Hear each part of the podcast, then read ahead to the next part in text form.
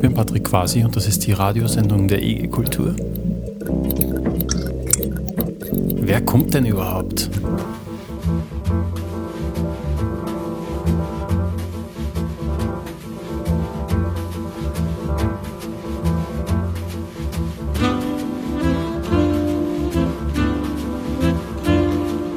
Wie erfahre ich mehr über mein Publikum und wie kann ich ein neues ansprechen? IG Kultur und die Europäische Theaternacht beteiligen sich am europäischen Audience Development Project, kurz ASSET.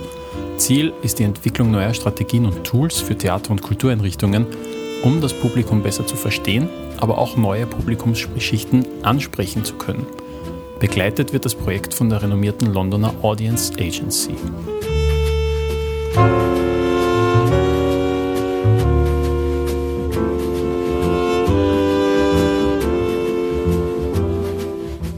Wir haben uns mit Gerald Kröchenig unterhalten, der das Projekt für die IG Kultur umsetzt.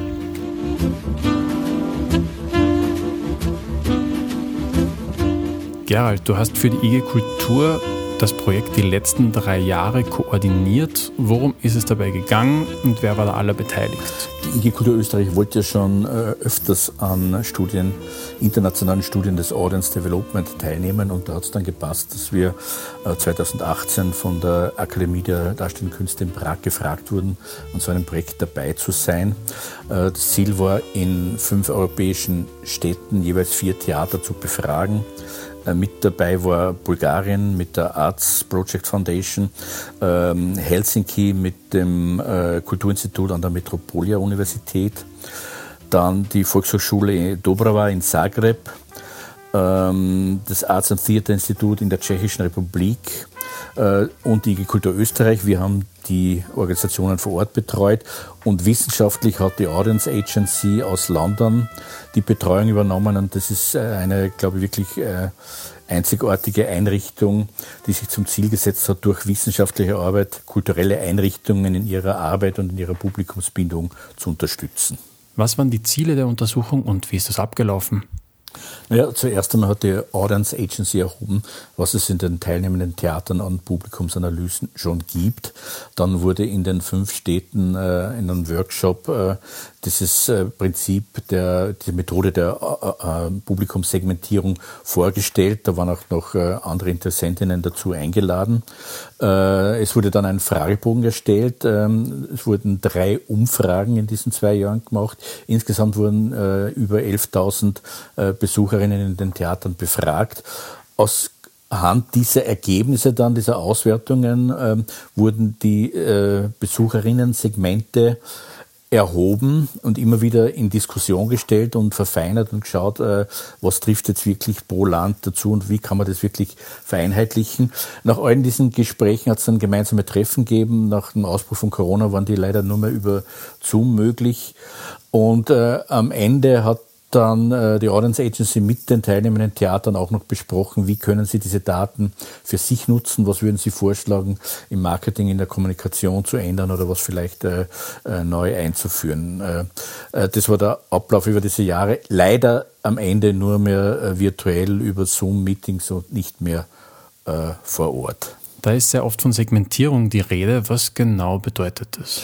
Die Methode der Segmentation kommt aus den Sozialwissenschaften, wo man auch eine, äh, eine Bevölkerung in verschiedene Kategorien unterteilt, sei es jetzt nach Einkommen, nach Klasse und äh, diesen dann äh, verschiedene Verhaltensweisen und Werte äh, zumisst. Im 20. Jahrhundert hat sich das natürlich um einiges verfeinert.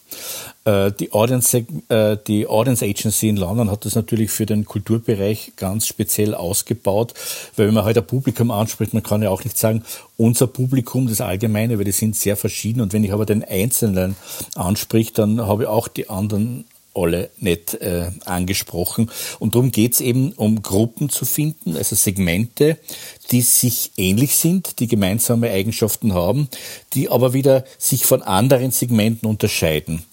Und ähm, die Audience Agency hat äh, für, den ganz, für ganz UK hat sie zehn dieser Segmente der Kulturnutzer allgemein gemacht. Das betrifft jetzt alle Einrichtungen von der Heimatpflege bis zu, zu den, äh, äh, denen, die wirklich sehr oft und äh, mit hohem Einkommen alle kulturellen Sachen anschauen.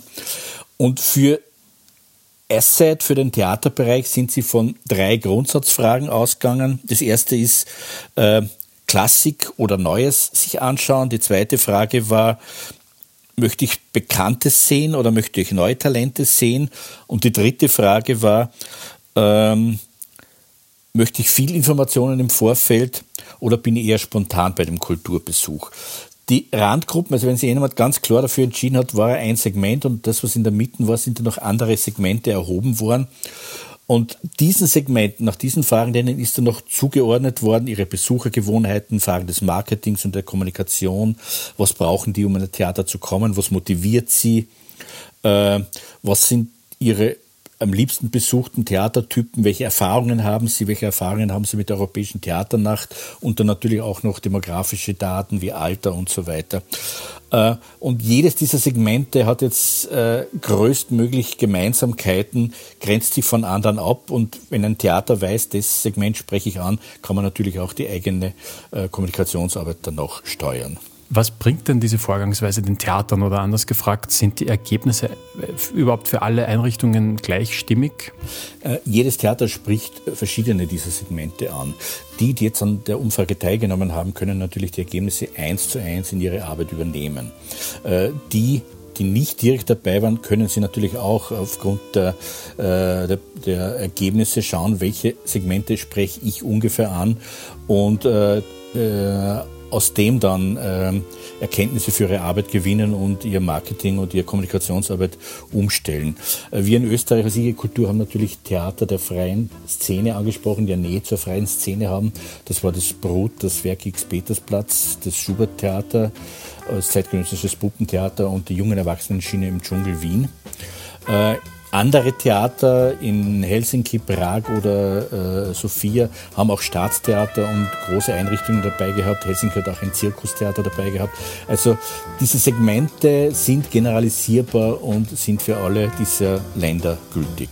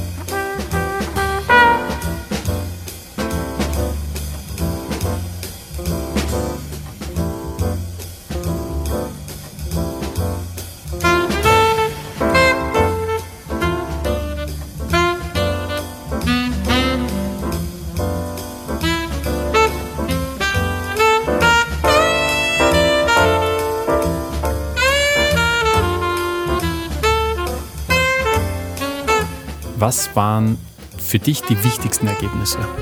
Spannend war natürlich die Ausarbeitung dieser Segmente, weil wir uns da in den Teilnehmerländern geeinigt haben, das könnte für uns ungefähr zutreffen. Äh, und da gibt es eben fünf, die sind äh, relativ klar zuordnenbar, die haben inhaltliche Präferenzen. Und dann gibt es nur vier äh, Segmente, die keine inhaltlichen Präferenzen haben.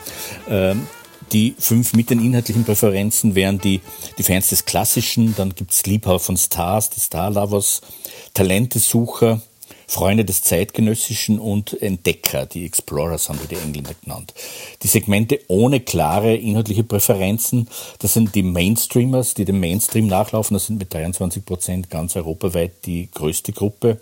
Dann gibt's Überredbare, und da gibt es noch zwei Gruppen, äh, die ähm, keine großen Kulturnutzer sind, die wählerischen und dann die auf der Kulturweide. Äh, die gehen nicht sehr oft. Äh, der Unterschied ist, die wählerischen haben ein sehr begrenztes Spektrum, wo sie hingehen und die auf der Kulturweide, die Cultural Gracers, die gehen wirklich einen Tag ins Konzert, einen Tag gehen sie in eine Galerie, am nächsten Tag schauen sie sich wieder ganz was anderes an. Also das sind diese Segmente und jedem dieser Segmente ist, sind jetzt andere Fragen zugeordnet. Zum Beispiel Motivation, warum gehe ich überhaupt ins Theater? Ähm, da hat es zwei Stufen gegeben. Einmal hat man sagen müssen, den Grund allgemein und dann hat man sich auf einen Grund einigen müssen. Was ist der wichtigste Grund von denen? Und äh, während bei den allgemeinen Gründen noch die Unterhaltung sehr äh, weit vorne war, ist dann beim Hauptmotivation ist wirklich rauskommen, europaweit, man geht um Zeit mit anderen Leuten zu verbringen, to spend time with others. Also das war einer der wichtigsten Motivationsgründe, warum ich überhaupt ins Theater gehe. Dann ist natürlich auch noch abgefragt worden, äh, was nutzen die jeweiligen Besucherinnen in den Segmenten, äh, um ins Theater zu gehen? Was nutzen sie für Medien? Da war weit die Mundpropaganda vorn, aber natürlich auch die Webseite, Social Media, sonst noch ähm, Broschüren, Zeitungsartikel.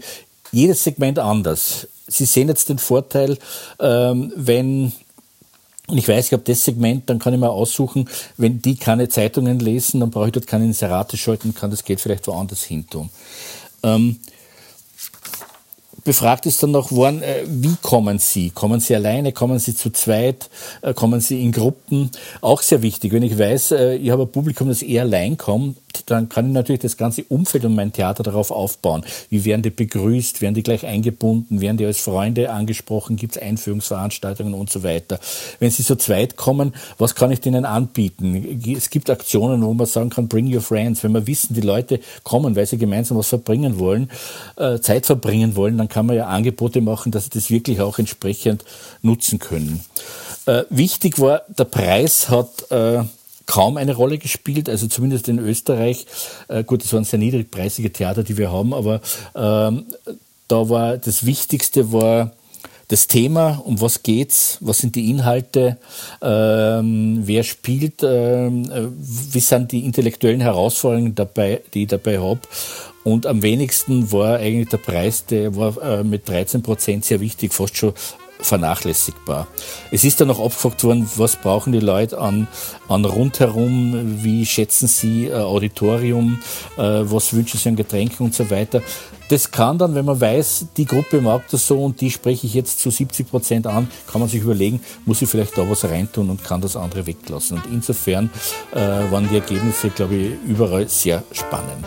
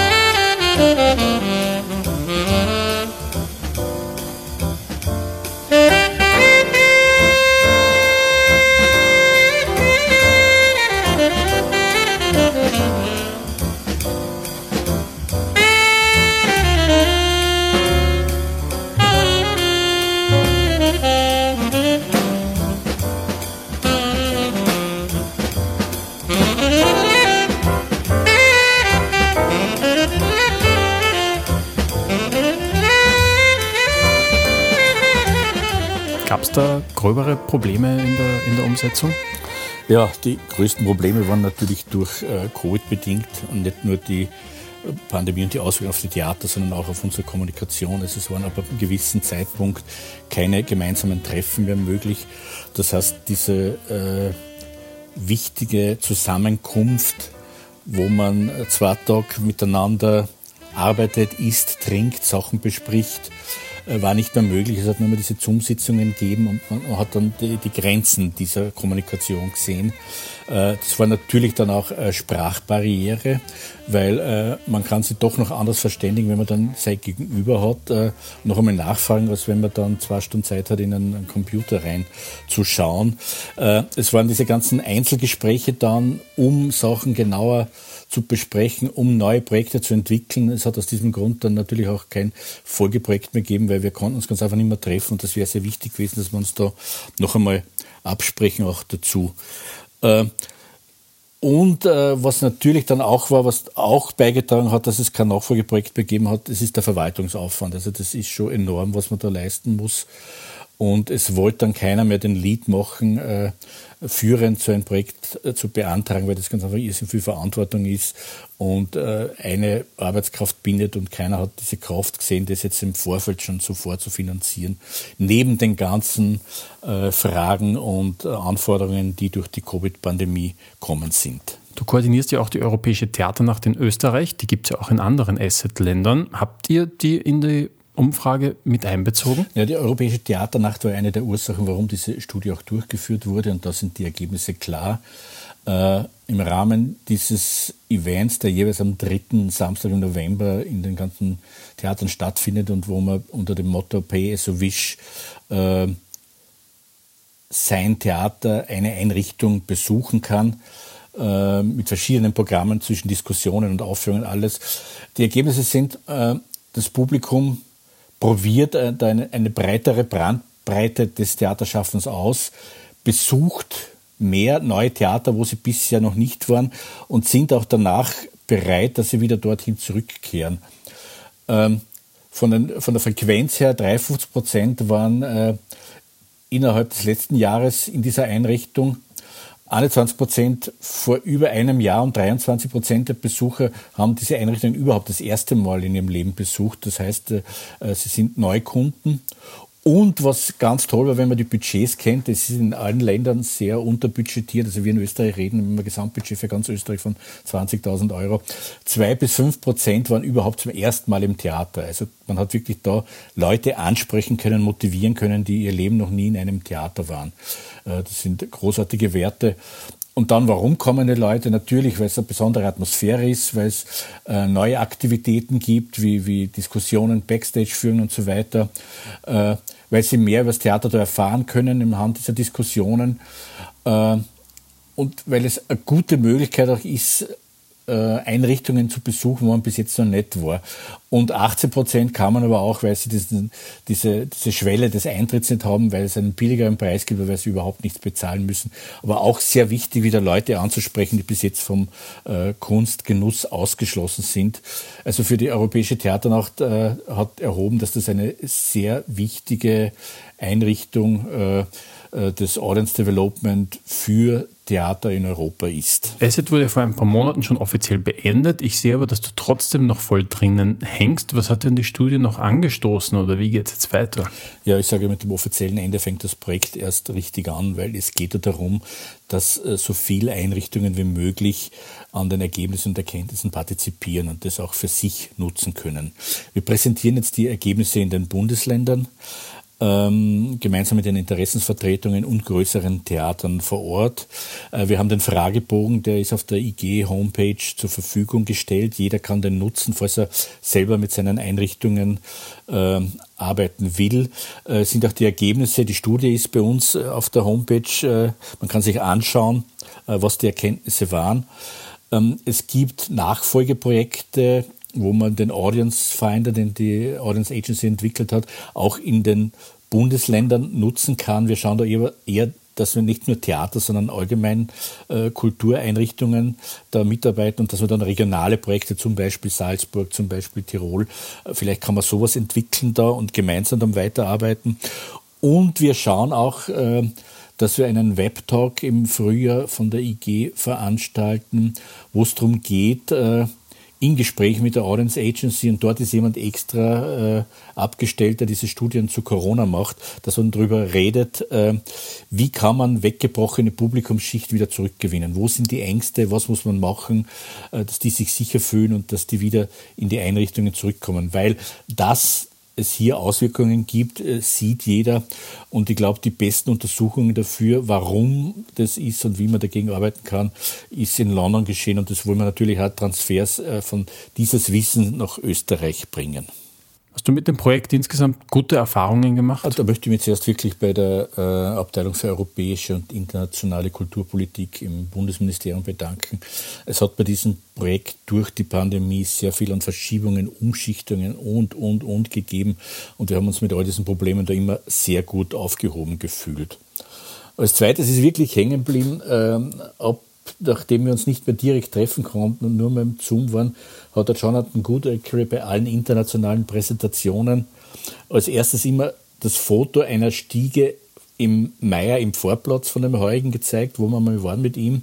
Äh, dort hat der Beethoven eine Zeit gewohnt und dort ist auch geschrieben, wann er dort gewohnt hat. Und wir haben nicht gewusst, dass der Jonathan früher äh, Cellisto in einem Orchester und wirklich genau gewusst hat, wann der was komponiert hat und er ist dann wirklich weiß geworden und, und hat gesagt, hey, äh, äh, der Mann hat, wie er schon schwer taub war und alle anderen Krankheiten gehabt, hat er noch diese und diese und diese Werke geschaffen.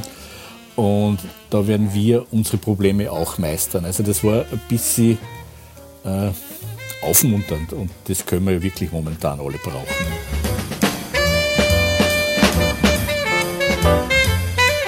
Danke, Gerald.